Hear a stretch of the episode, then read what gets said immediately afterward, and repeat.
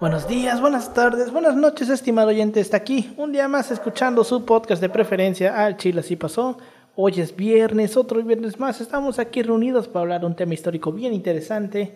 Día de hoy estamos aquí otra vez reunidos para seguir con marzo, el mes de los dictadores, que no tiene ninguna, ninguna relación marzo y los dictadores, pero... A partir de ahora sí. A partir de ahora sí se nos hizo jo- jocoso. Por, por los santísimos huevos de Alberto. Así dijo, es. Simón Fue- va a ser en marzo. Jocoso esta idea de, de hacer marzo el mes de los Es que es, el, es que es el mes de Pisces, güey, por eso. Mamón. En fin. Pues bueno, como toda la semana estoy aquí con mis dos colegas y amigos de licenciatura, con Pau. ¿Cómo estás, Pau? ¿Qué onda, Alberto? ¿Qué onda, Yoshi? Pues ya listos para otro podcast. Ha sido un día, la neta, muy chido. De capítulo doble, usted no lo sabe, pero aquí andamos al 100, güey, ya con unos cafés encima y unos panecitos. Y pues dándole, güey, porque sí estamos, estamos con es. todo, güey. Ya nos, ya nos demoramos un chingo de eso Sí. también. ¿Cómo, ¿Cómo se llama el pan este que compraste? Pan El de, pan de nata. de nata. Ah, sí, es que está chingón, güey. Está chingón. Y bueno, también me encuentro con mi colega y amigo Yoshitaka López. ¿Cómo estás, Yoshi? Un gusto, Alberto. Ya sabes, este. mm, Bueno, grabando ya este segundo capítulo para tener un colchoncito y no grabar en puente como nos pasa esta vez. Eh, eh, pues ya sabes, grabando en este mes de, de dictadores que no tienen ninguna relación, más allá de que en América contemporánea van a ver este tema durante el- a lo largo del mes de marzo. Pero dejando eso de lado, Igual acabo de, de- de leer preliminarmente que al parecer el coronavirus sí vino por un alemán en Wuhan. O sea, no se comieron al pinche murciélago como dicen ciertas personas, sino es que... A lo mejor eh, no lo cocieron bien nada más. No, no, no, este, no, o sea, posiblemente mordió un marisco o algún pez de la... Oh. Un pez, eh, algún alimento, algún animal que estaban vendiendo en Wuhan y eso provocó el brote. Eso tiene sentido para mí. Este, o sea, de que ya no estén mamando de que China lo liberó y la mamada. Nah, Maldita mamá. madre, güey. Mamadas. En Si fin. lo hubiera liberado, lo hubiera sido en Estados Unidos. Pero es otra historia. Ah, la verga. Verga. Pero bueno, ¿les parece si comenzamos? Adelante. Fierro, fierro, fierro.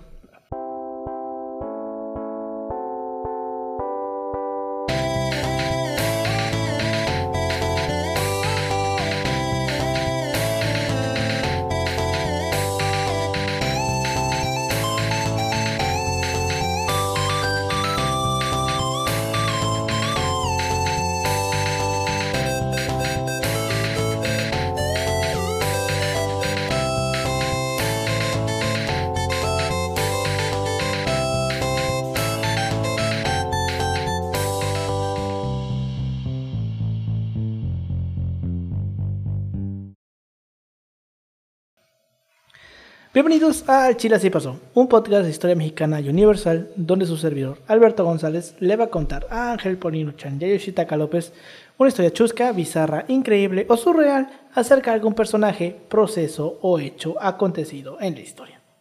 Seguido con el mes de los, siguiendo, perdón, con el mes de los dictadores, esta semana hablaremos de un cabrón que literal se tomó muy pendejamente en serio lo que es el comunismo llevó literalmente el comunismo a otro pendejo nivel. Al nivel que tu tía, la panista, piensa que es todo el comunismo. El día de hoy les hablaremos de un tal, de un tal Salot Sar, que es conocido con el apodo de el genocida de Camboya, pero que todos lo conocemos como Pol, Pol Pot. Pot. Así es, Hermoso personaje de la historia. Y aquí vamos de nuevo. así es. El- La semana pasada hablamos de Idi Amin, El, güey último rey de Escocia. El último rey de Escocia. El vato tenía sentido del humor, güey. Sentido del humor tenía. De humor negro. Muy negro. Este. Sí, güey. Pol Pot, güey. ¿Qué no hemos escuchado sobre Pol Pot? Me impresiona Bueno, que ajá. Pol Pot no aparezca en el. Bueno, no tengo un capítulo dedicado en, este, en esta serie que hizo Netflix sobre ccómo se convirtieron en tiranos. A Ten en cuenta que lo están, lo es comunismo puro y por duro. una segunda temporada. Es comunismo puro y duro, güey. Tal vez es más comunismo de lo que llegó, podría ser Stanley. A lo mejor es porque no tiene tanto punch. No sé, a lo mejor puede ser. O porque todavía les duele Vietnam. Igual, posiblemente. Muy seguramente debe ser por eso. Sí, güey. Pero bueno, eh, Salot Sar nació en Prek Sbau, eh, Kompung, en Camboya, el 19 de mayo de 1925, siendo el menor de los siete hijos de un, de un próspero hacendado. A los seis años, su familia se trasladó a Phnom la capital del país, para vivir con su hermano, un oficial de la Guardia, Real, donde Sar frecuentaba la Pagoda de Plata. El pequeño Salot fue enviado a un monasterio budista donde se educó durante tres años y ya era un adolescente cuando los monjes, al parecer, no sin cierto, este, eh, ¿cómo se dice? Sin, sin cierta pena, comunicaron a la familia que Tzalorzar no podía seguir los estudios en el centro. Le costaba estudiar, explicaron. O sea, el vato era un pendejo. No podía, no podía estudiar, básicamente. A lo mejor sabían, güey. Puede ser. Intelectualmente el chico no daba para mucho. Su familia tenía conexiones con la familia de la dinastía Nordom, ya que una prima de Salotzar había crecido en el, país, en el palacio real como bailarina y llegó a ser esposa consorte del rey Sisowat Monibong. Su hermana mayor, Saroeung, fue elegida también como consorte del rey a los 15 años y en 1928 su hermano mayor, Lot Suong, comenzó una carrera de protocolo en la corte, hecho que pondría a Salotzar en contacto con la élite de la capital y del budismo camboyano. Aprendió bien el francés y estudió con la élite católica de Camboya en, una- en la Universidad de Soborna, aunque nunca recibió un diploma. Como muchos estudiantes de su tiempo, Salotzar se unió a los movimientos anticolonialistas de la Indochina francesa, porque uno siendo morro de la universidad siempre Sí, es antiimperialismo. Eh. Antiimperialismo la verga. huevo. Es lo que da más punch y Fuck the audiencia. police. Fuck the police, güey. Liderado por entonces, por el que en ese momento, el que, futuro, perdón, sería el máximo representante de la revolución vietnamita, Ho Chi Minh. Entonces entraría en contacto con el Partido Comunista Indochino, que en ese entonces era ilegal en el país.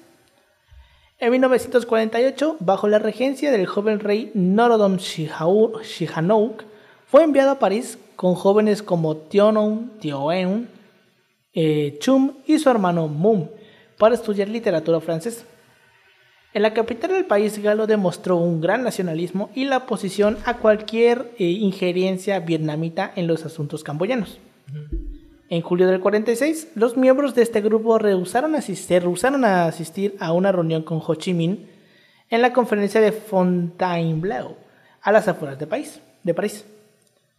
Como ya comentamos hace rato, se interesó muy poco en los estudios, nunca los finalizó, y formó, parte del capítulo camboyano del, Partido Comunista de Kampuchea, que también se le conocía como el Partido Comunista de Camboya, lo que le llevaría a fundar el llamado Grupo de Estudio de París, célula principal que generaría a los futuros Gémeres Rojos, que vamos a ver quiénes son esos güeyes, y en el cual participarían Yek Sari, Kieu Safan, Kieu Ponari y Son Sen, quienes serían piezas claves en la conformación de dicho movimiento. Dicho grupo se dedicó entonces a la, profundización de ideas marxistas y del comunismo, siempre en relación con el Partido Comunista francés.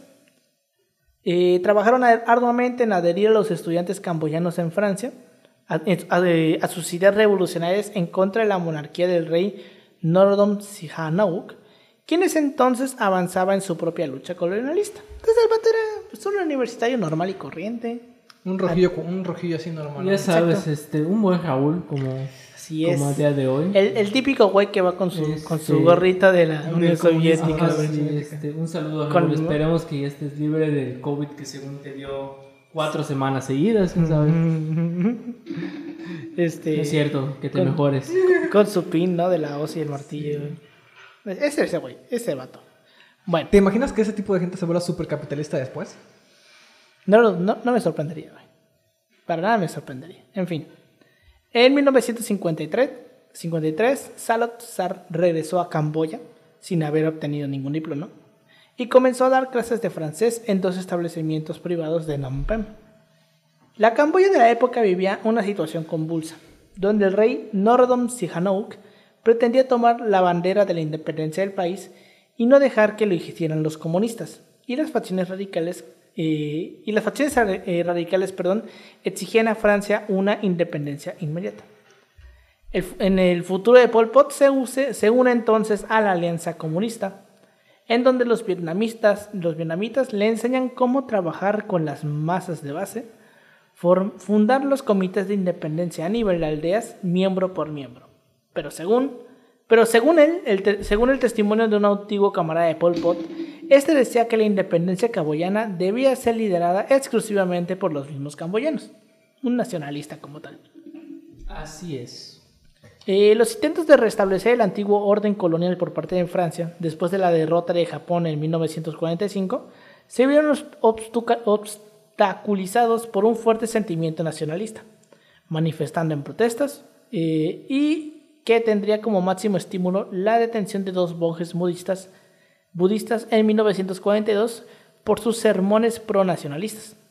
Algunos monjes se unirían a las luchas por la independencia. Dos de los más célebres serían Son eh, Ngok-mi y Tou Sama- eh, Samau, que en 1946 se afiliarían al Partido Comunista de Indochina, liderado por Ho Chi Minh, porque Indochina era como una región grandota, güey. Sí, que, Que se hoy en- los franceses. Que. Que hoy en día viene siendo pues lo que es Camboya, Vietnam y Laos. Entonces, pero ante- antes era una sola, una sola región y por eso Ho Chi Minh es como el líder del partido indo- indochino porque Indochina era una sola. Mm, Se le llamaba Indochina porque eran, su nombre lo dice, indígenas, indios, pero de China. No sé, no soy. No soy. eh, Eh, Lingüista, ¿no? Lingüista. déjalo. Pero te- Soy eran chino-japoneses. ¿Cómo chino-japoneses? No mames, güey. Era- eran No, no es indios cierto, chinos, güey. Chinos indios. Chinos indios, ¿no? Ah. Ujú, o sea, Creo que, ajá, es, es la zona que está entre, entre India y China, güey. Ajá, parece, ándale, Indochina, sí, allá, ándale, exacto, por eso se llama Indochina. Pero este, sí, es la parte que está abajo de China, güey. Porque abajo... ¿Vietnam cuenta como esa parte? Sí, Vietnam, Laos y Camboya. Son esos tres países lo que antes era la Indochina. Pero bueno. Es Camboya, Vietnam, Laos, Birmania y Tailandia. Bueno, Y sí. Era la francesa, ¿no? A Sí. una parte continental de Malasia. Sí, porque es que Malasia está dividida en las partes de la India, de, la- de las, de las islas, perdón, y la parte que está A en ver, tierra. terminología. Por el francés, eh, bueno, danés francés Conrad Brun. Ajá, área referida como indios de China en 1804. En fin. Pues sí, entonces Ho Chi era, era eh, el líder del Partido Comunista de Indochina. Y también se encontró, se, bueno, él se fue, contó más bien, entre los fundadores del Partido Comunista de Camboya. Pero el liderar de Salot Sar siempre fue eh, mantenerse a distancia de cualquier influencia vietnamita de otras naciones. El Partido Comunista Indochino se dividió en 1951 en las tres fracciones nacionales, en Vietnam, en Camboya y en Laos. La facción camboyana daría origen al Partido Revolucionario Popular de Kampuchea, o de Camboya, con la presencia preponderante de Salot Sar y su grupo de estudio de París. O los que se fueron a París con él fueron los que terminaron haciéndose del control del partido. Ahora, la guerra de Vietnam entre 1964 y 1975 significaría para Camboya la apertura de un largo periodo de guerra e inestabilidad.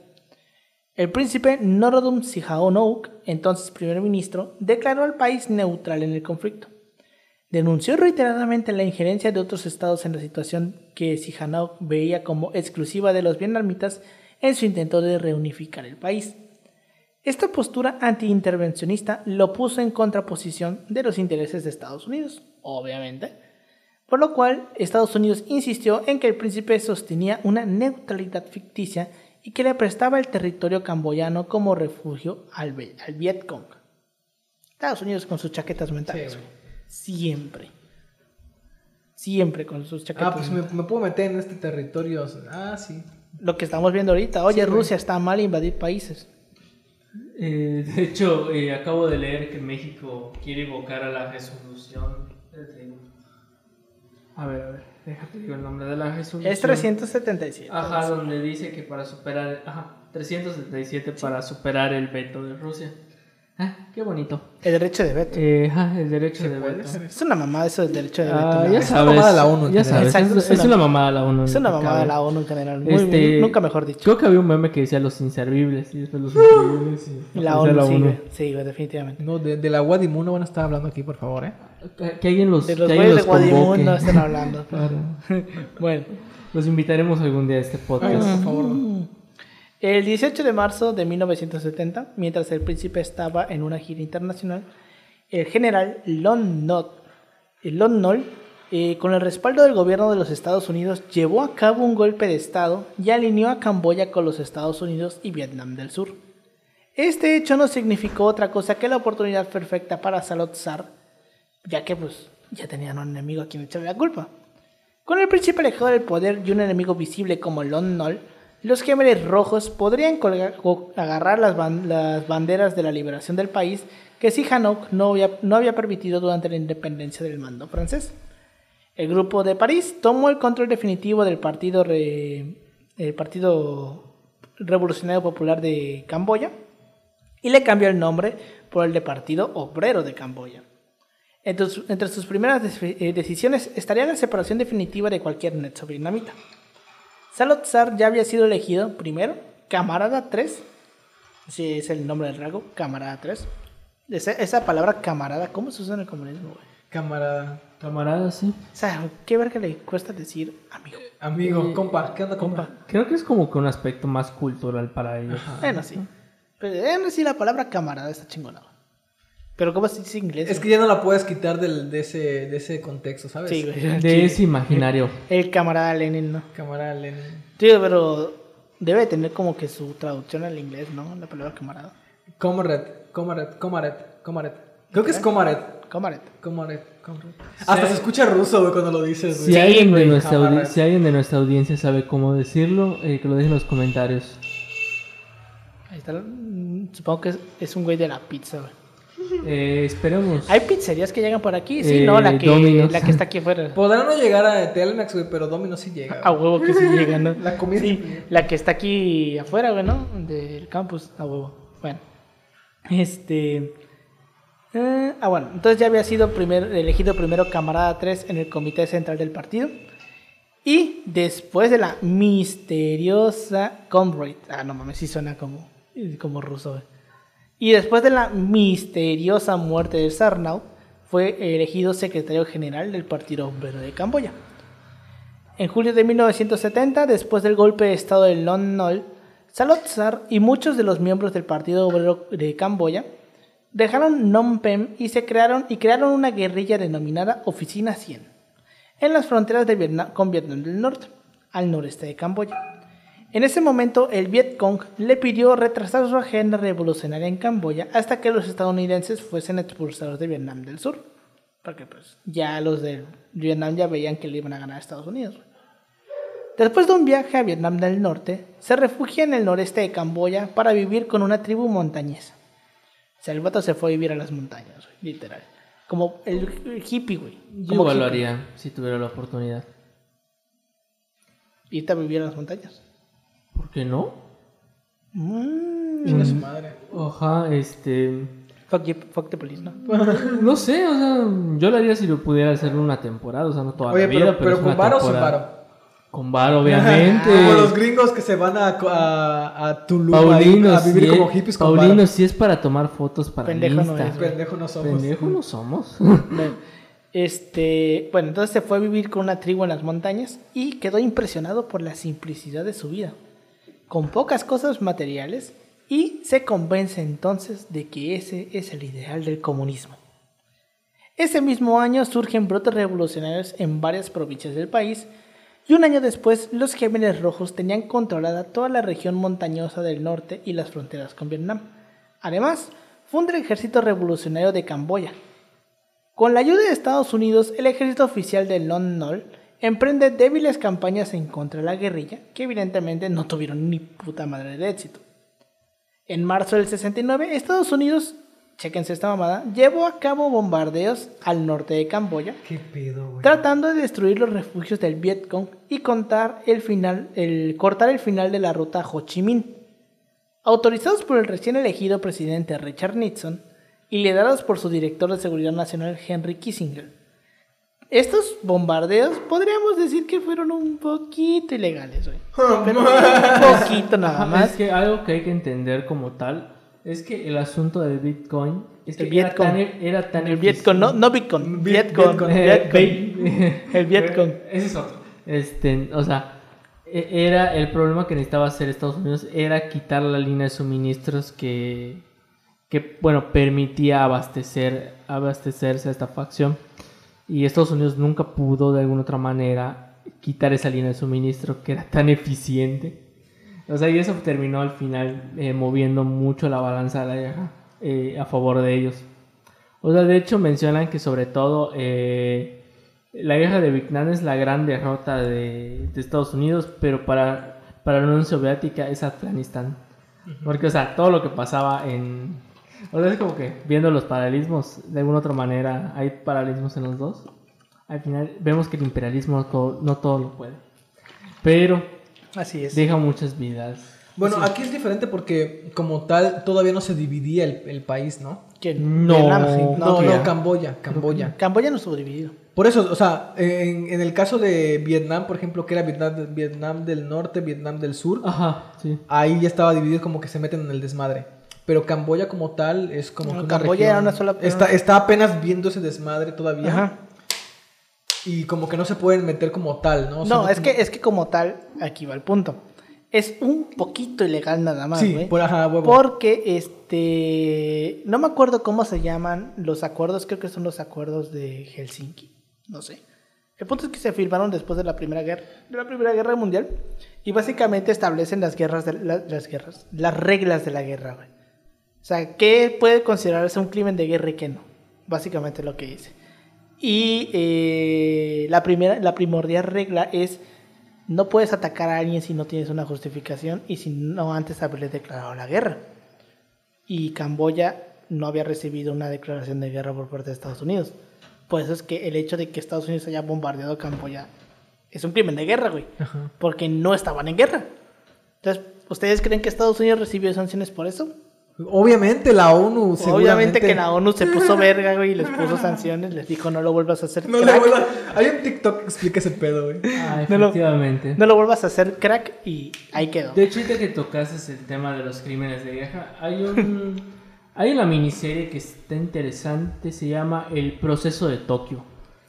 ah, Eh, sí, como los ajá, juicios. Ajá, hablan acerca del bueno, como pusieron en Nuremberg, eh, ahí juzgaron a los nazis y en, y, en y bueno y en el, tribunal de lejano oriente, lejano oriente que se llamaba, eh, habla acerca de todo el proceso jurídico que se sigue para juzgar los crímenes de guerra de, de bueno de los generales japoneses eh, durante la Segunda Guerra Mundial después de que gana Estados Unidos. Está interesante.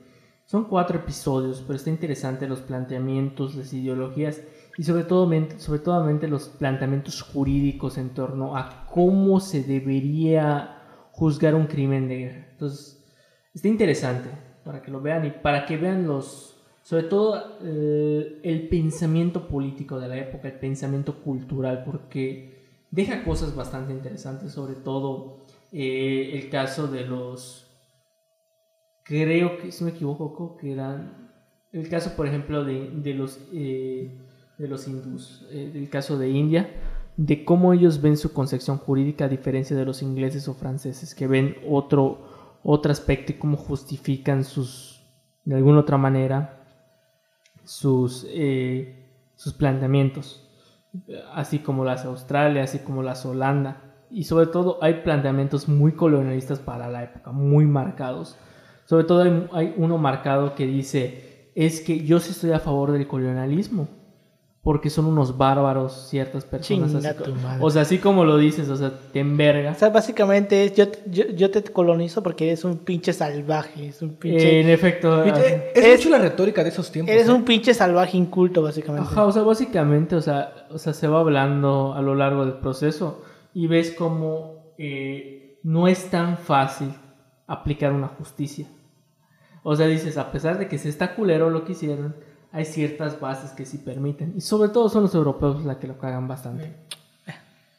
Ese, por ejemplo, ¿cómo. ¿cómo te metes con la mentalidad de un país o de, de una región en donde, por ejemplo, parte de su ideología, por así decirlo, de su mentalidad es pues el desprecio del otro, güey? O sea, el desprecio de otras naciones. Y decir, ¿sabes qué? Es que en mi, en mi forma de entender el mundo, yo entiendo que debo expandirme para llevar como que civilización, ¿no? Para llevar progreso. Y bajo esas ideas es que yo estoy atacando a otros Sí, que estoy eh, expandiendo mis fronteras para que pues esa gente que tiene muchos recursos pues me los dé a mí, que yo los sé administrar como que también es la idea, ¿no? Yo, yo sé administrar, yo sé hacer las cosas y gracias a mí los demás van a prosperar, o sea, y lo Europa- piensa como sociedad, güey. Europa, güey, está construida sobre pilares xenófobos, güey. sí, güey, sí, de, sí, de plano, güey. Definitivamente, güey. Pero pues sí. Entonces, como ya estaba comentando, esta, esta mierda aquí en Estados Unidos era totalmente ilegal porque no se había hecho una declaración de guerra contra Camboya ni tampoco se habían tomado el tiempo establecido por la legislación internacional para una acción de este tipo. Durante 14 meses fueron lanzadas en suelo camboyano 110.000 toneladas de bombas y los bombardeos continu- continuarían hasta 1973, por lo cual se cree que fueron en total 539.129 toneladas de bombas. ¿Sabes qué pasa sobre ahí? cero. Que cuando tú haces eso, radicalizas posiciones, güey.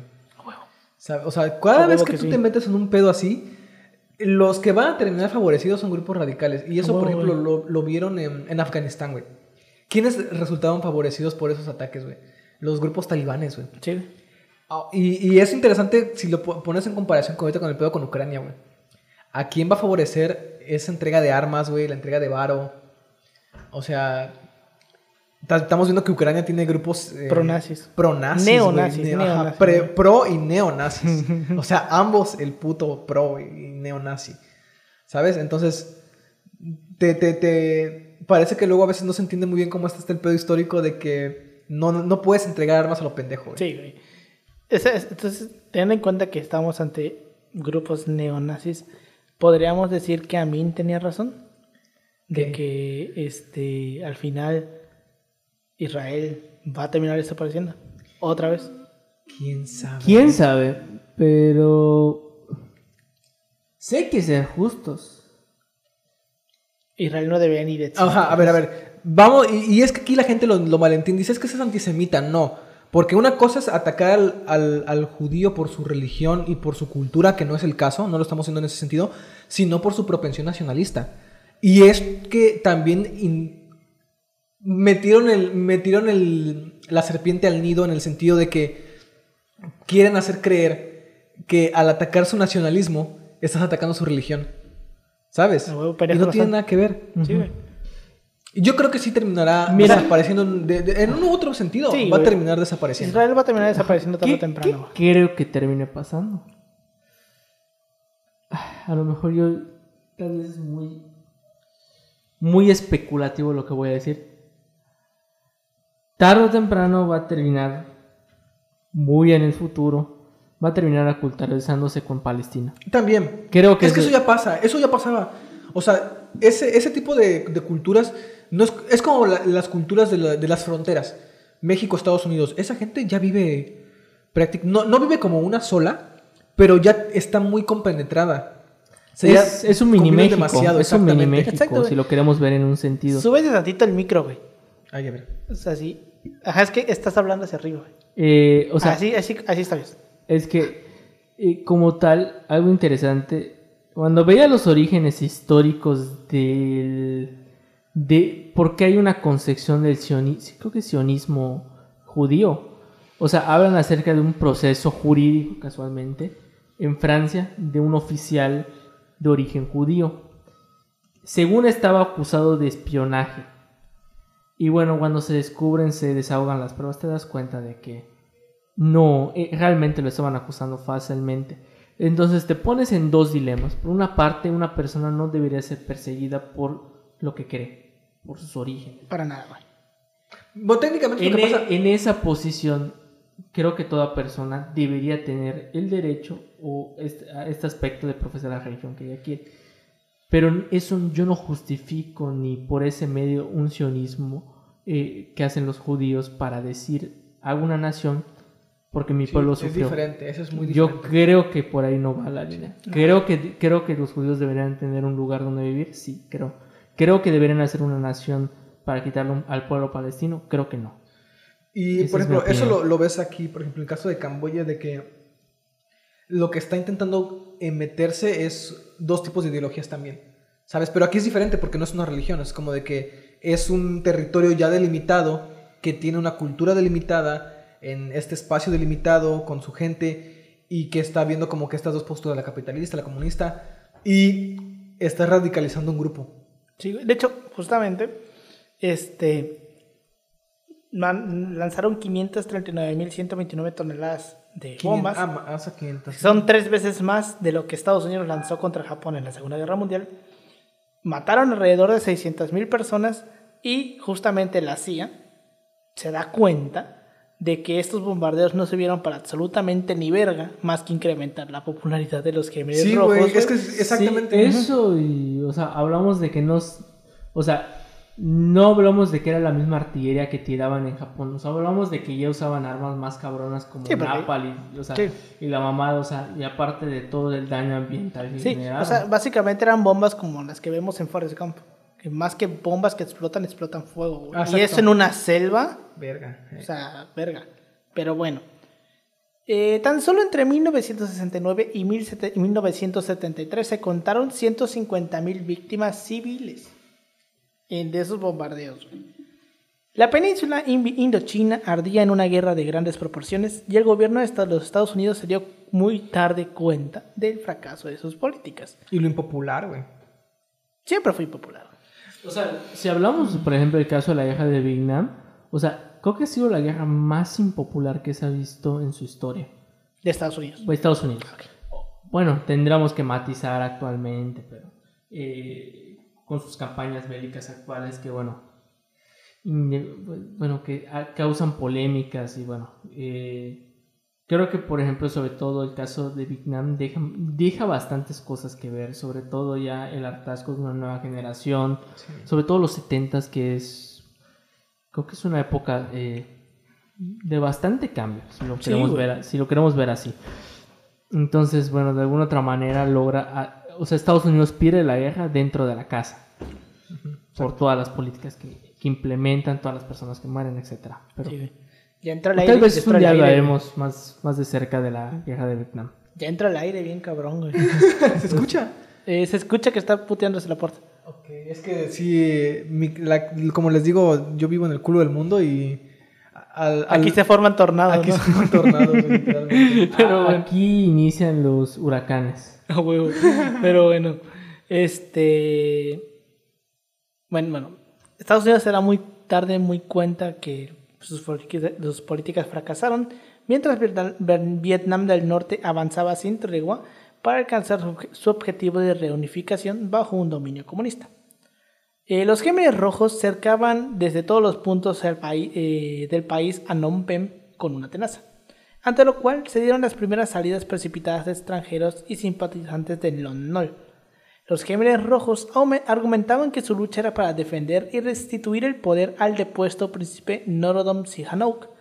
Mientras tanto, eh, él hacía el papel de gobernante en su exilio en China sin poder tomar parte del nuevo capítulo de la historia que se escribía en su patria. El 17 de abril del 75, eh, este día está marcado como la caída de Phnom Penh bajo el avance de los gemelos rojos. Los estadounidenses tuvieron que abandonar un intento de suministrar alimentos y energía a la ciudad con un puente aéreo al estilo del, Ber- del de Berlín, cuando el aeropuerto internacional de Pochendong fue blanco de intensos ataques guerrilleros, mientras el dictador Lon, Lon Nol huyó llorando de su país en un helicóptero estadounidense hacia Hawái. Ay, puta, qué pobrecito, ¿eh? Sí, hacia Hawái, no mames.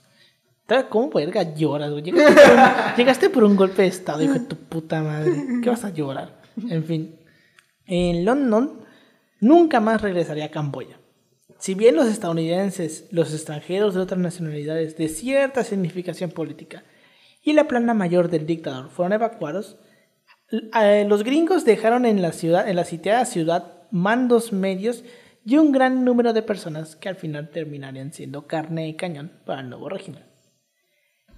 En el ánimo de los 2 millones de personas que se encontraban en la ciudad eh, el 17 de abril, la victoria evidente de la guerrilla sobre los ocupantes y el dictador significaba de alguna manera el fin de las penurias de la guerra.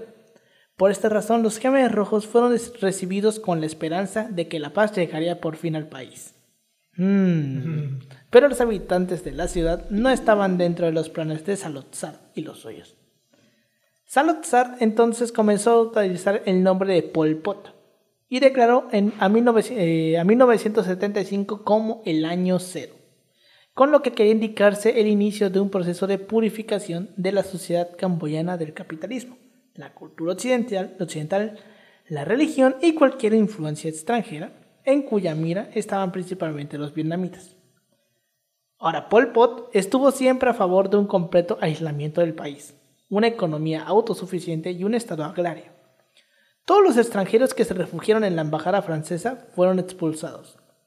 Y las embajadas fueron cerradas, con excepción de la francesa y algunas de ciertos países simpatizantes como China y Corea del Norte.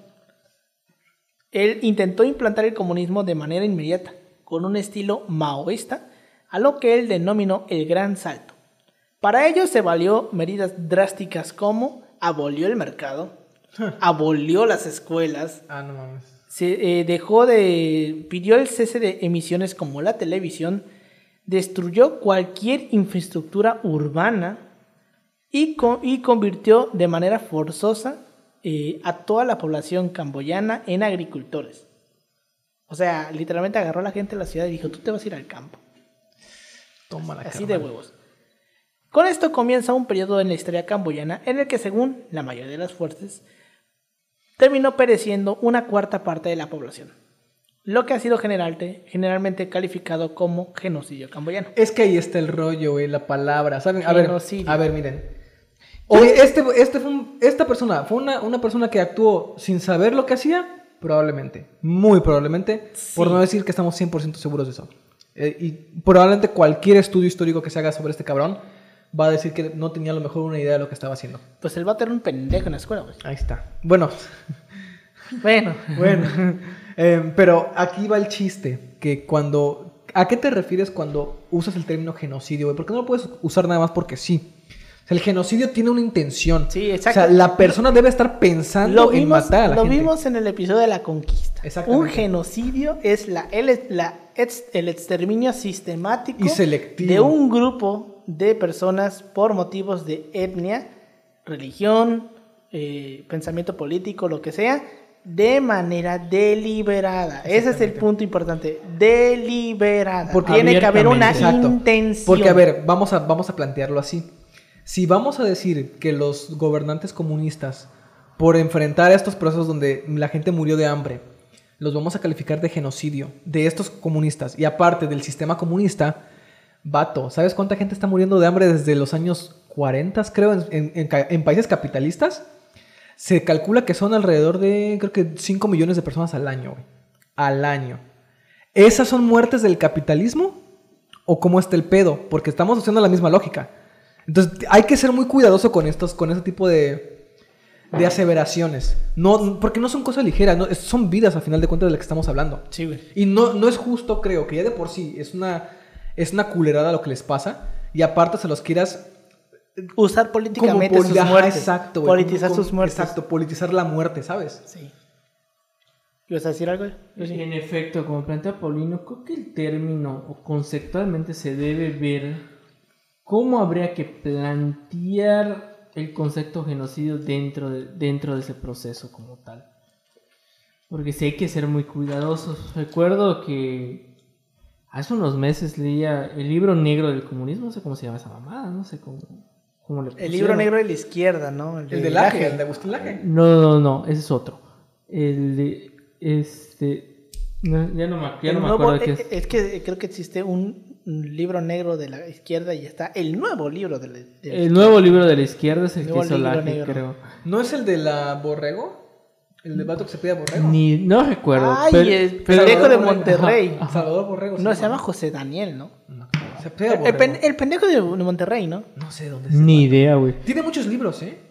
Tiene muchos a, ver, a lo mejor estamos confundiendo al borrego. Es que hay un pendejo en Monterrey que se Ya está lanzó. muerto, creo, ¿eh? No, no. Ah, entonces estamos hablando de otra persona. Eh, o sea, no sé si lo ubicas. Es un político, güey, que estuvo en redes sociales progresistas en las elecciones pasadas. Ah, no, no, no, es sí. un el estereotipo del regio, güey. Blanco, barbón, gordo, güey, racista, machista. De botas. Todo, de botas, güey. Este, conservador en toda la expresión de la palabra, güey. O sea, es un pendejazo, güey. En fin, decías, Yoshi. Como les decía, el creo que se llama el libro, ahorita lo voy a googlear. Se llama El libro negro del comunismo.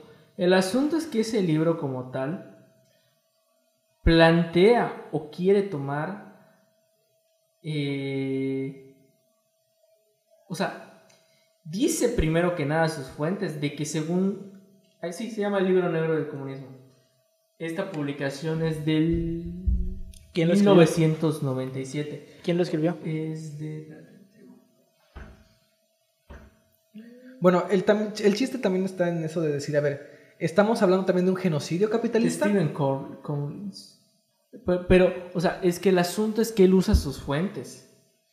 Pero, o sea, están mal usadas de que el punto es de que se ve que está politizado el asunto. están usadas tan del culo. O sea, es que, o sea, él plantea, es que son desclasificadas de la KGB. Ajá. Pero cuando lees las cifras no coinciden, tienen vacíos, no se plantean bien los contextos de las cifras.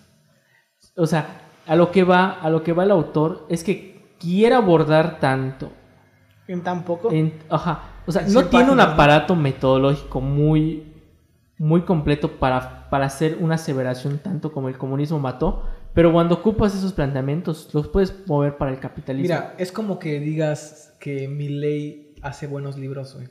Sobre. Ni idea, es que tú te das cuenta de que la persona está te- haciendo un libro con un fin específico. Obvio. Ese fin es. es como el político. AGE. Es Sí, como güey. el del AGE. Sí, según este aspecto de marxismo cultural, de que según es la invención de, de todo el movimiento LGBT y... Mamadas. O sea, es que cuando tú los lees, dices, o sea, ¿De qué parte de tu ¿Qué culo te tan, sacaste? o sea, ¿qué tan mal estás como para hacer tal afirmación? ¿Quién te dañó tanto, no? ¿Quién te dañó ¿Quién te hizo tanto? tanto daño? O sea, Dime. o sea, me, ¿Qué, qué me- te- me me imagino, me imagino yo que alaje algún tipo de, alguna persona de la comunidad LGBT, cualquier persona, no sé, un gay, una lesbiana, algo, algo le hizo, güey.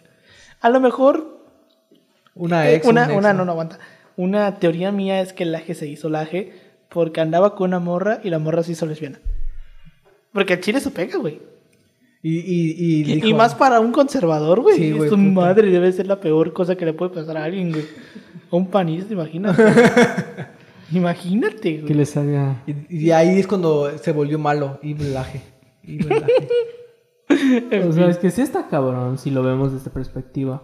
Que es como que, bueno, son ciertos argumentos que sí hay que matizar y son problemáticos porque algunas personas los retoman.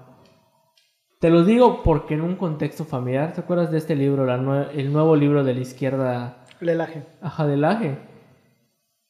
Recuerdo que en el contexto del 8M en 2019, do- no sé, 2019, 2020. ¿Cuál te refieres? ¿Al de la primera. Ajá, del primer día sin mujeres? ajá. 2020. Creo que sí. 2020. El 2020. asunto es que el AGE fue a, a entrevistar. Obviamente esos tipos de videos tienen un fin específico. Sí, también. Obvio. Y entonces me muestra sus argumentos y me dice, esta persona no voy a decir eh, qué parentesco tengo con ella porque es muy personal, esta persona eh, que conozco.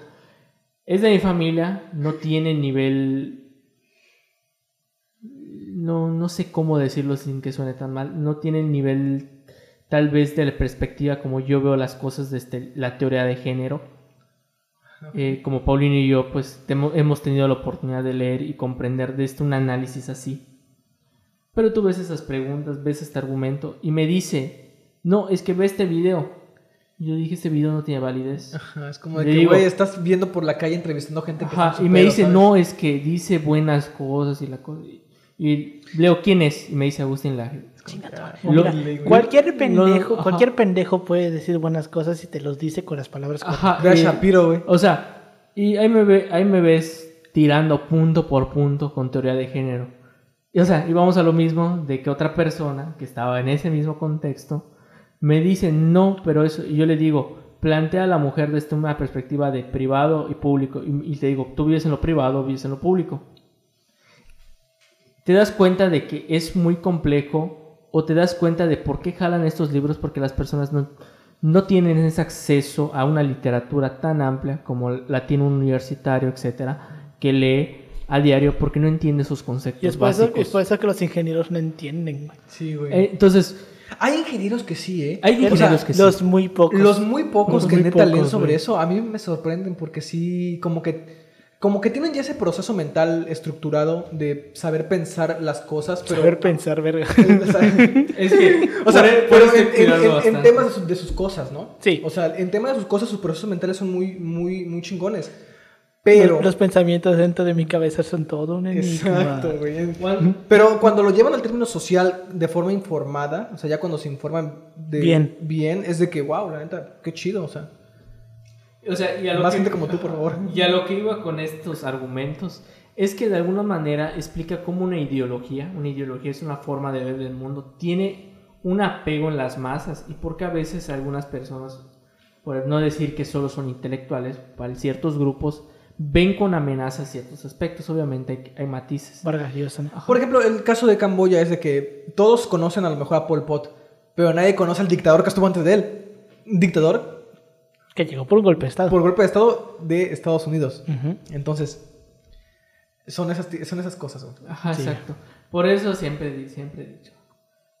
No, no se crea lo primero que vea en Facebook. Investigue, lea algún artículo. O lo que te digan los medios, güey. O lo que te diga Ah, de hecho, eh, tuve, como sabe Paulino, como sabe Alberto, el sábado tuve una reunión familiar y estaban hablando de Ucrania. Mm, Y me estaban diciendo, no, es, que, es que me estaban diciendo, no, los pobres ucranianos. Que sí y- también, o sea. O sea, no, no, o sea, Dos, los tres, los- dos, yo, tres. yo me compadezco por los civiles, no por, Exacto, no por su sí. gobierno. Yo me compadezco por los civiles. O sea, yo a lo que iba es que me dicen, ¿es, es justo o no es justo? Yo le digo, creo que es subjetivo. Es subjetivo. Dependiendo a quién le preguntes. Dependiendo a quién le preguntes, preguntes. exacto. O sea, yo le dije, creo que la verdad no existe, le dije. Es una cuestión de interpretación y le dije, ahora no puedo hacer un juicio. ¿Qué es un hecho? Es que orillaron o cancelaron toda la vida diplomática y al final tuvieron que hacer eso. Digo, que hay intenciones detrás, sí hay intenciones detrás, obviamente. Pero te digo, el asunto es más complejo si se quiere ver desde una perspectiva histórica, si se quiere ver desde muchas perspectivas. Sí. Todo ese pedo tiene origen desde que Ucrania era parte de la URSS. Desde güey. que se desintegró la URSS, Sí, güey. hay todo un, hay todo Sí, un todo un proceso pedo, güey. interesante. Pero bueno, en fin. Continuando con este pedo, güey. Em, ¿Dónde estábamos? Ah, pues sí. Este periodo del genocidio camboyano, como le llaman algunos, en su momento fue ignorado por la comunidad internacional, en parte por el, por el movimiento de muchos otros grupos occidentales que veían con simpatía a un país que había eh, logrado derrotar al imperialismo yanqui. En total, el total, también tenía mucho que ver que estaban en total aislamiento y esto hacía difícil mantener una observación internacional de los sucesos y este, prote- protestas solitarias como la de Francois Pouchan, eh, que era un misionero católico, o también las denuncias de Amnistía Internacional fueron vistas con descrédito. Sería después de la invasión vietnamita de 1979 y el ingreso de la Organización de las Naciones Unidas en el 93 cuando el mundo abriría los ojos a la realidad del drama humano vivido allí entre 1975 y el 79. El criterio estadístico que se ha utilizado eh, para determinar los asesinados por los Gémeres Rojos es el de restar la población antes de la caída del gobierno a la que había cuando llegaron al poder, más la documentación encontrada de los procedimientos en las prisiones, especialmente en las SS-21, las excavaciones de las fosas comunes y los testimonios de sobrevivientes, además de material sistematizado en la actualidad por el Centro de Documentación de Camboya. Sofaldin, el único sobreviviente, superviviente de su familia y del genocidio perpetrado por los rojos, Gémenes Rojos de Pol Pot, declaró a la BBC, cito, Los Gémenes Rojos eran como monstruos, era peor que un infierno en la tierra. Nadie nunca se podría imaginar cómo fue. Con la llegada de Pol Pot al poder, empezaron a haber una serie de medidas muy extrañas, como por ejemplo el hecho de que se prohibió el uso de lentes, como los que traigo yo en este momento, los que trae Paulino, ya que según el nuevo orden político, elevaban a la persona al estatus de intelectual. No mames. Y estos güey. debían ser eliminados. Yo Mira, creo que... Te voy a decir que la neta es cierto Yo- en ciertos momentos. yo- porque. Sí, sí, a ver, yo, dilo, dilo. yo, tú, güey, que usas lentes, me vas a confirmar este. ¿Cuántas veces en tu pinche vida ha llegado una persona y te ha preguntado algo así random y tú le dices, no sé, güey, y te dice, pensé que sí ibas a saber porque usas lentes? No, güey, a mí me han dicho, o sea, también se me ha pasado, pero que me digan, ah, pensé que sí ibas a saber por qué usas lentes, no, eso no, no me lo han dicho. Pero es así que de que, ah, es que te ves inteligente. Sí, eso. Bueno, Es como es, de que- que- es porque te dice, te ves inteligente porque usas lentes. O en cualquier cosa de que no. No, elijan- pendejo, solamente tengo mal mis ojos. Elijan a- al X representante, ¿no? O eh, pónganse de acuerdo para hacer X cosa. Y es como de que me volteen a ver a mí. Y yo así de, güey, ¿por qué? Pues Porque es que tú te ves intelectual. Y yo, güey, son los putos lentes. Estoy, estoy bien Ya- pendejo ya por llegué-. Estereotipo. Ya llegué al punto en el que lo digo, güey. Es como que, güey, no, eh, tranquilo. Son los lentes. No sé, en el salón. Estoy bien pendejo, ¿no? No sé, en el salón alguien sin lentes llegó al poder. Ya ves, güey. Pues no sí. te creas, porque ya ahorita gran parte de la población está usando lentes, güey. Es como que la... Eh, fíjate que soy creo que de los pocos que no ocupa todavía, lentes. ajá, todavía estás. Eh, me- sí, fíjate que sí me da un poco de miedo. que- o sea, es que ya lo veo con mi papá. Mi papá, de- bueno, mi papá de por sí lo necesita, pero no los ocupa. Pero, eh, pero por ejemplo, por vía materna, me dijeron que realmente en- todos mis tíos no lo ocupan, pero me dijeron que a partir creo que de los 50 o tanto por el este ya los voy a tener que Todas las usar. personas en algún punto de su vida van a tener que usar lentes. Eh, o sea, yo no quiero usar lentes, no sé, siento que Te quita estilo. no, no sé, es que no me hago la idea de tener algo permanente. Todos o sea, todos ajá. decimos lo mismo y al final Es te que, terminas ajá, lo que acostumbrando voy. tanto O al sea, punto. si lo, si lo usara todos los días, pues no sentiría. Pero, por ejemplo, para mí una persona que nunca ha usado lentes en su vida sería raro. Porque Es que es raro, o sea, Sí. yo, yo, o sea, yo no he usado mis lentes, o sea, no creas que desde niño. Yo los empecé a usar a los 15 años, tal vez. Y, o sea, al principio sí era como que raro el hecho de tenerlos estos, ya no te puedes acostar en cualquier lado sin Exacto. quitarte los lentes, pero te terminas acostumbrando, güey, al punto en el que a veces llegan veces en las que ni te das cuenta que los traes o ni te das cuenta que no los traes, güey. Sí. Que tú al punto ya los ignoras, ya tu- tus ojos ignoran el hecho que tiene algo enfrente, al punto que no te das cuenta que no los traes, güey. A mí me llegó a pasar alguna vez que salí de mi casa sin los lentes, güey. Porque para mí los traía puestos. Y fue hasta que en una de las, ya mis tics, güey, que uno también se, se hace cuando está en lentes, ah, y quise hacer eso, Ajá. levantarme los lentes y me pegué la frente y dije, puta madre, no traigo los lentes, güey. Y no es que me haya pasado una- o dos veces, ha pasado varias veces, güey. Porque se te olvida, güey, ya llega un punto en el que ya ignoras por completo que los traes, güey. Y Bueno, te Yoshi, acostumbras no sería, no hubiera sido, eh, no le hubiera pasado nada en Camboya. Posiblemente, no lo sé. salvado. No, de- no descarto de que por mi ideología hubiera terminado en un campo de concentración. No, pero era comunista. Ahorita vamos, no, oh, Este- vamos a hablar justamente. Ajá, Pues, pero eh, eh, no, no, no creo que mis ideas hubieran sido las mejores. Justamente ahorita que dices campos de concentración, Toul Seng, güey.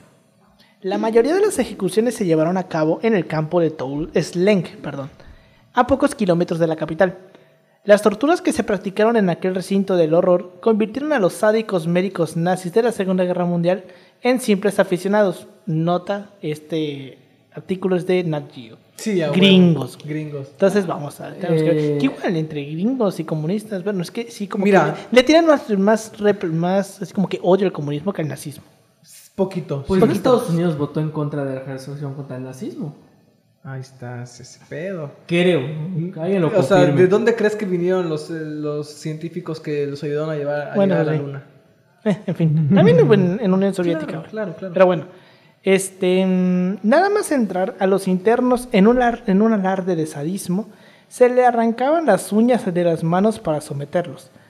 Posteriormente a duros e interminables interrogatorios.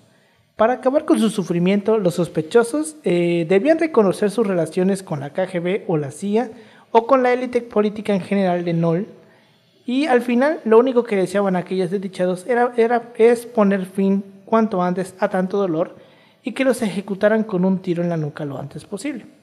En Toulesling fueron asesinadas más de 20.000 personas y tan solamente 7 personas pudieron eh, salir con vida de aquel campo de exterminio. Eh, la vida en Camboya se convirtió en un infierno. la propiedad privada se suprimió de manera drástica, nadie tenía nada, incluso la ropa, eh, incluido pues el- la pijama y el pañuelo de los gémeres, era propiedad de Pol Pot. A la madre, o sea, a ver, a ver acá, hay, acá hay algo muy interesante, güey, que, que casi nunca tenemos el chance de decirlo. Por propiedad privada nos entendemos a qué, güey. Estás hablando de cosas que te permiten producir. ¿Qué te permite producir? Pues la tierra, maquinaria, cosas así. Eso es, eso es la pro- a eso se refieren con propiedad Los privada. medios de producción. Exacto, el medio que te permite hacer cosas. Por ejemplo, la ropa pues es tuya. A ver, a- yo, yo siento que, lo que a lo que se referían mucho cuando decían propiedad privada y eliminarla era volver al término, por ejemplo, de las comunidades. Las comunidades en el siglo XIX de que, por ejemplo, la tierra no era de nadie, era comunal. Era, una, era una propiedad comunal, todos la trabajaban, era eh, de autosustento. Yo creo que se refería un poquito a eso cuando dicen lo de eliminar la propiedad. No literalmente que decir, ¿sabes qué? Ah, pues tu casa no es tuya. Justamente es algo que, comenta- que comentas. Es muy importante aclarar esto porque mucha gente piensa que eh, un comunista o alguien que, que está alineado al comunismo no puede tener un celular o no puede tener un carro. Y, eso. y eso es, hay que aclarar que como tal, eh, el comunismo se opone a la propiedad privada de los medios de producción.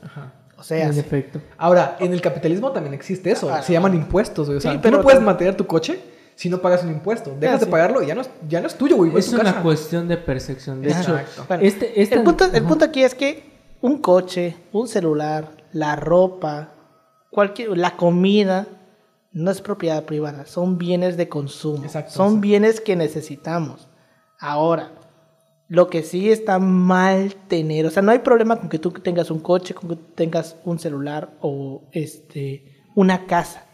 Lo que está mal es que tú tengas un terreno y seas propietarios de máquinas que permitan hacer los celulares, que permitan hacer los carros, o que tú seas el dueño de la constructora. Eso es lo que está mal dentro del comunismo. Que tú seas el dueño de las cosas, que, de las cosas que hacen cosas, los bienes de producción, güey. Sí. Los, los bienes de producción, eso es lo malo, pero bueno, en fin.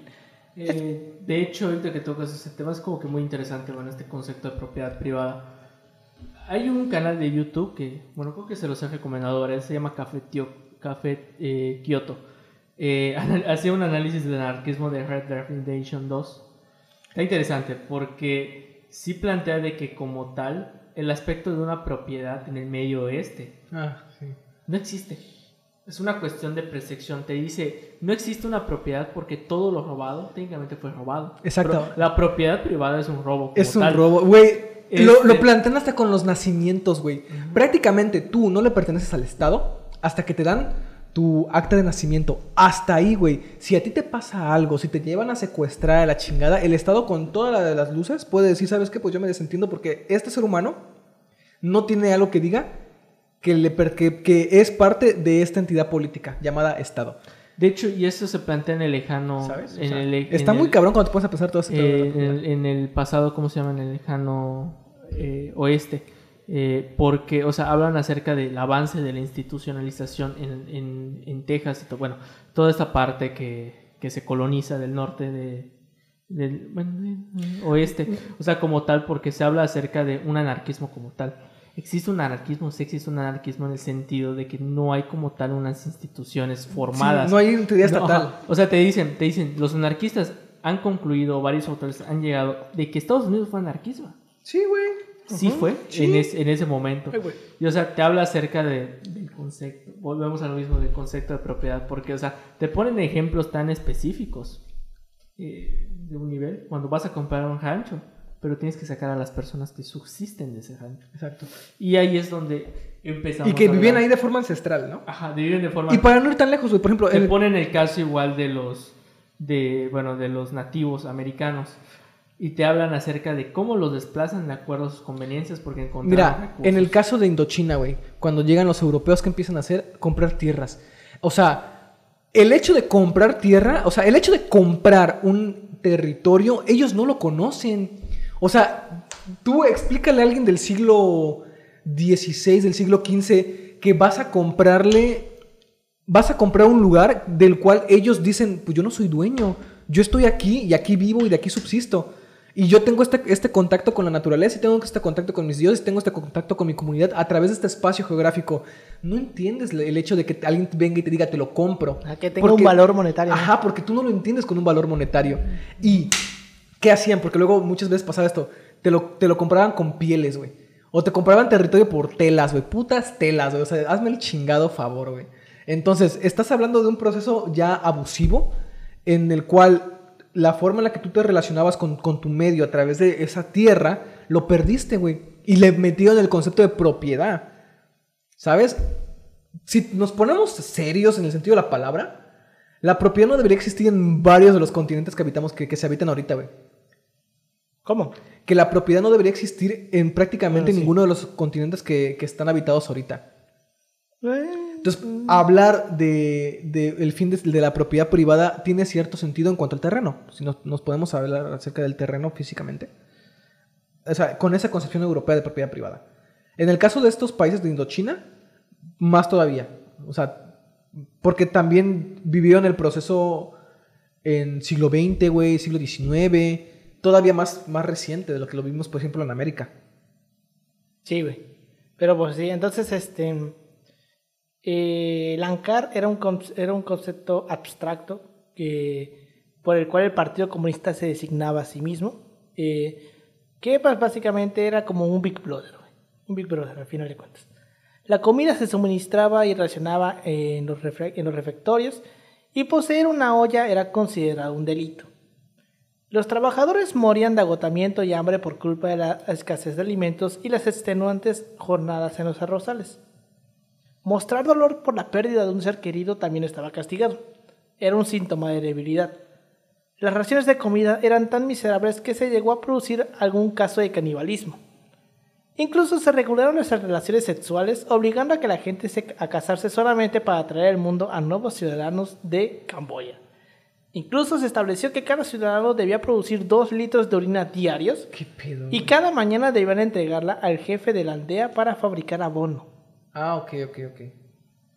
O sea, te obligaban a... No mames. Güey, ¿quién verga mea dos litros, güey? O sea, ¿qué tienes? ¿Un dentro?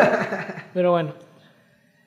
Según las conclusiones de algunos eh, autores, los siguientes crímenes de guerra, los siguientes crímenes, crímenes, no de guerra, crímenes, podrían ser imputables al régimen de Pol Pot.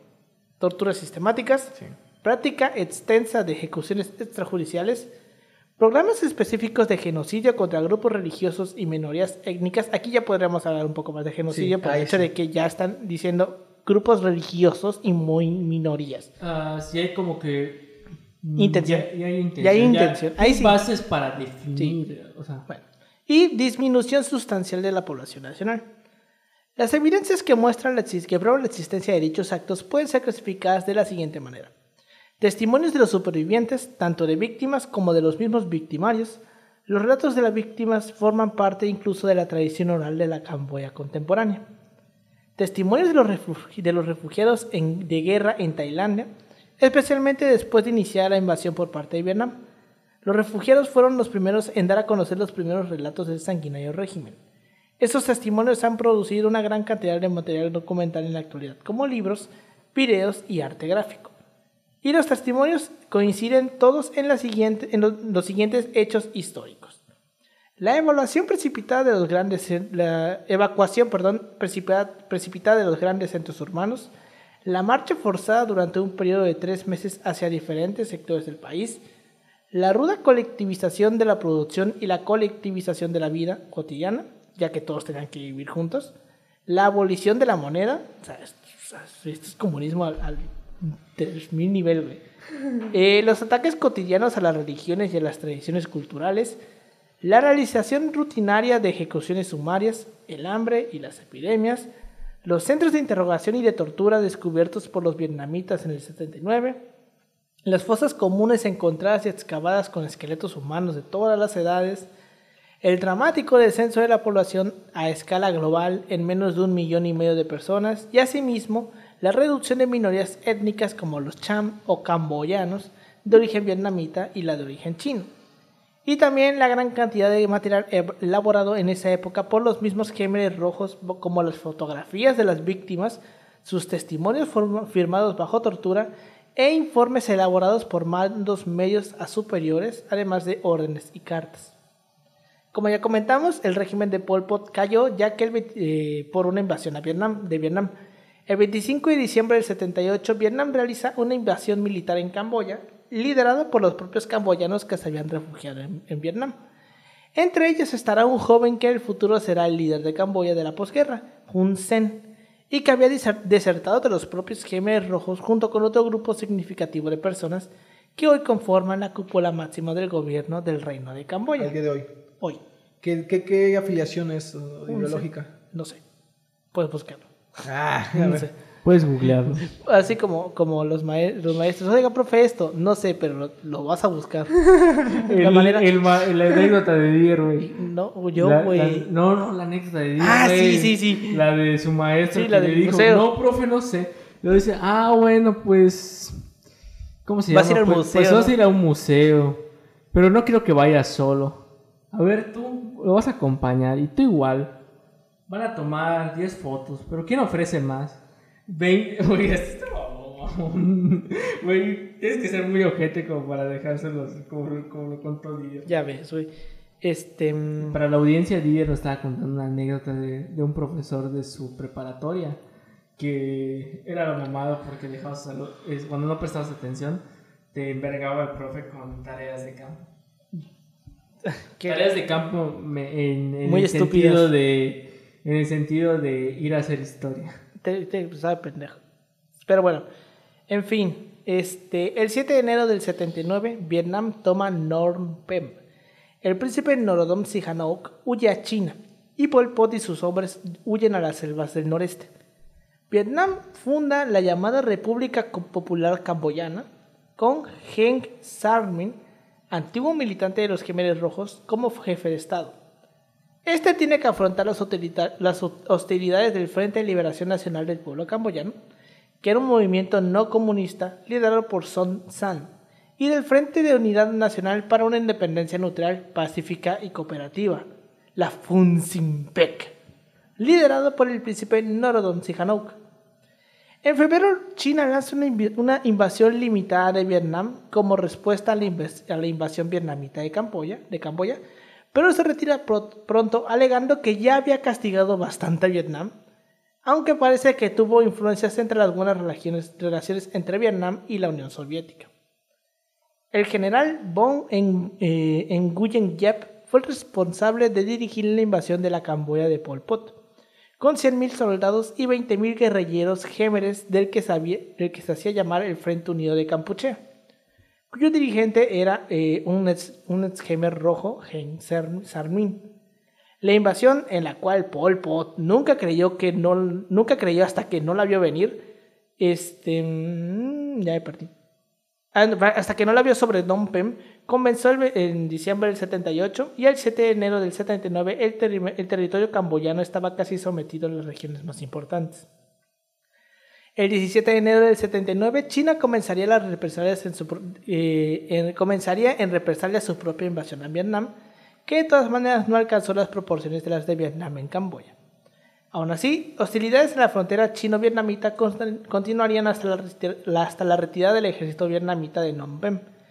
Si bien la ocupación vietnamita le dio a Pol Pot una nueva bandera para una nueva campaña de liberación nacional en la, en la cual encontró el respaldo de varios países como Tailandia, que temía que el comunismo vietnamita, eh, que temía el comunismo vietnamita más bien, China continuó respaldándole y los propios Estados Unidos pretendieron utilizarle como un medio de contraposición para la, hegemonía de Vietnam en la región.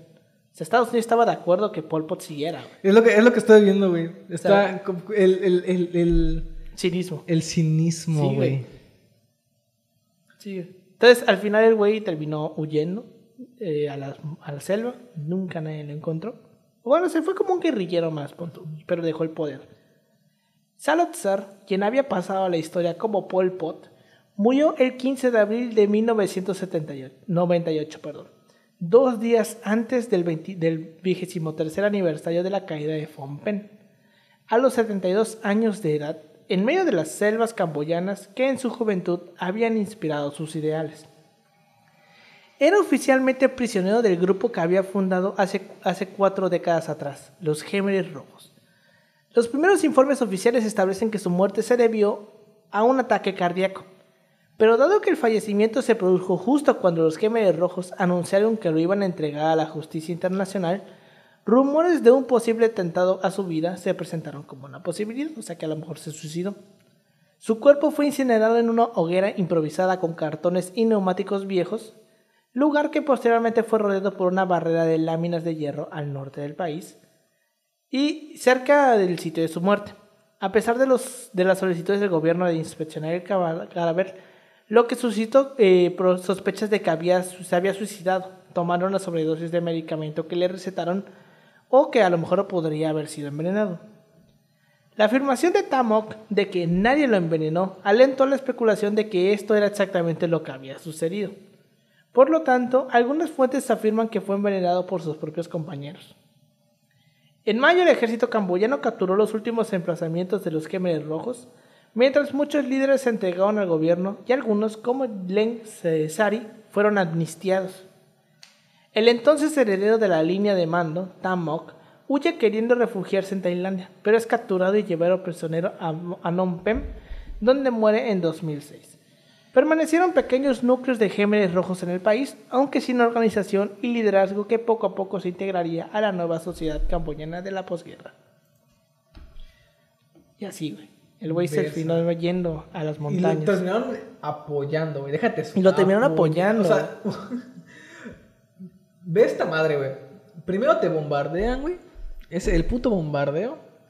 Y luego el apoyo, güey. Sí, güey. O sea, es lo que no entiende luego uno de la comunidad internacional y cómo funcionan organismos así como la ONU, por ejemplo, güey. O la OTAN. O la OTAN, güey. Y es de que, güey. ¿Por qué, güey? Porque supone que lo apoyaban los vietnamitas, ¿no? O sea, al nuevo régimen lo apoyaban los vietnamitas. Y estaba de una u otra forma sustentado por los vietnamitas. Entonces, como de que, güey, o sea, ¿a, a qué punto llegamos luego en el sinsentido, güey? ¿Sabes? Merecemos la extinción cuando te pones a pensar. A veces merecemos la extinción, güey. ¿Cómo le dicen? Cambio de prioridades. Cambio de prioridades. le dicen. De que cuando tienes un interés dentro de algo, no importa con quién te Bueno, volvemos al punto del príncipe. El fin justifica los medios. Pero pues esa es otra discusión que tendremos en un futuro. Eh, yo tengo entendido que esa frase del fin justifica los medios nunca fue dicha por Maquiavelo. Ah, pero se la atribuye. Se supone que la, la, frase original es... Te iba a decir es de Rousseau, pero no. No. De Platón, ¿no? A ver, no tiene, Es, es, diferente. La cambiaron y es como que el fin justifica los medios, pero la, el texto original es diferente. Que viene a significar lo mismo. El fin justifica los medios. Sí, o sea, al final es lo mismo, ¿no? En fin comentarios que tengas. No, era si la circunstancia lo acusa, el resultado lo excusa. Ah, era así. Pero yo tengo entendido que no era de Maquiavelo. Es de Maquiavelo. Sí. Sí. Si la, si la circunstancia te acusa, el resultado, o sea, el, fin, te excusa. Bueno, es que está muy cabrón leer el príncipe, güey, porque uno lo lee. Uno lo, piensa diferente de él, ¿no? No tanto, sino que uno ve y dice, puta madre, o sea, neta, Maquiavelo vivía en el pendejo siglo XVII, güey. O bueno, no sé. ¿De qué año es el príncipe? ¿1700 qué? ¿O 1800? Es mil... Creo que por ahí de 1700 me parece. Mil, siglo XVIII. el siglo XVIII. Es del principios del Renacimiento. Es del ah, Renacimiento. antes, no, no, mucho antes. 16. Tiempos de... No, güey, tiempos de... Tiempos de conquista. Medici. Son, los Medici. El tiempos de conquista. Los tiempos de conquista. 1500. 16. Pero te digo, ya, tenía, ya, tenían, ya tenían bastantes atributos políticos. O sea, parece que son nuevos esos atributos políticos, pero bueno, lees la recopilación que hace este de Noberto Bobbio, de todos los pensadores políticos de la época. Ya estaba ahí, ¿no? Está muy interesante Es que supone que ese tipo de libros como el de Maquiavelo ya existía.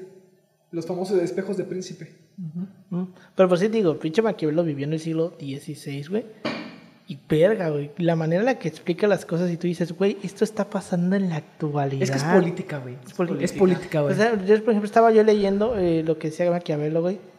De cómo el político, la, labor del político no es ser eh, el mejor político de la historia o hacer todas las cosas buenas por la gente sino que el político tiene que saber mediar entre lo bueno y lo ¿Sabes malo. que está interesante saber? Que todo, O el sea, pol- todo político se va a terminar manchando, al fin de cuentas, La- porque va a tener me que gusta- mediar. A mí me gusta lo, a mí me gusta lo de la frase de entre ser amado y ser y entre ser temido, pero explica que por ejemplo un gobernante tiene que hacer cosas malas, pero lo ideal es que cuando haga esas cosas malas los haga todo de putazo. A mí me da curiosidad esto. Ya ves que decimos que las mentalidades cambian a través del tiempo. Se- ¿Y lo ves en la larga duración? Ajá, larga duración, sí. ¿Y la mentalidad del político, güey, ha cambiado en la larga duración? ¿Podríamos decir que ha cambiado en la larga duración? Sería, sería Es una muy tesis interesante, sería es muy interesante eso. Para alguno de los de primero o segundo año, que todavía no tenga tema de tesis, ahí es un tema más acerca del pensamiento político. Obviamente había que delimitar alguna temporalidad. Van a tener que leer un chingo de filosofía. Sí, güey. Pero es un chingo de filosofía bastante. Es más historia de las mentalidades, creo que lo podemos Sí. ver. Teoría del Pero hay poder. un montón de documentación que podemos ver. Del poder, güey. O sea, hablar, tienen que hablar del poder. Sí.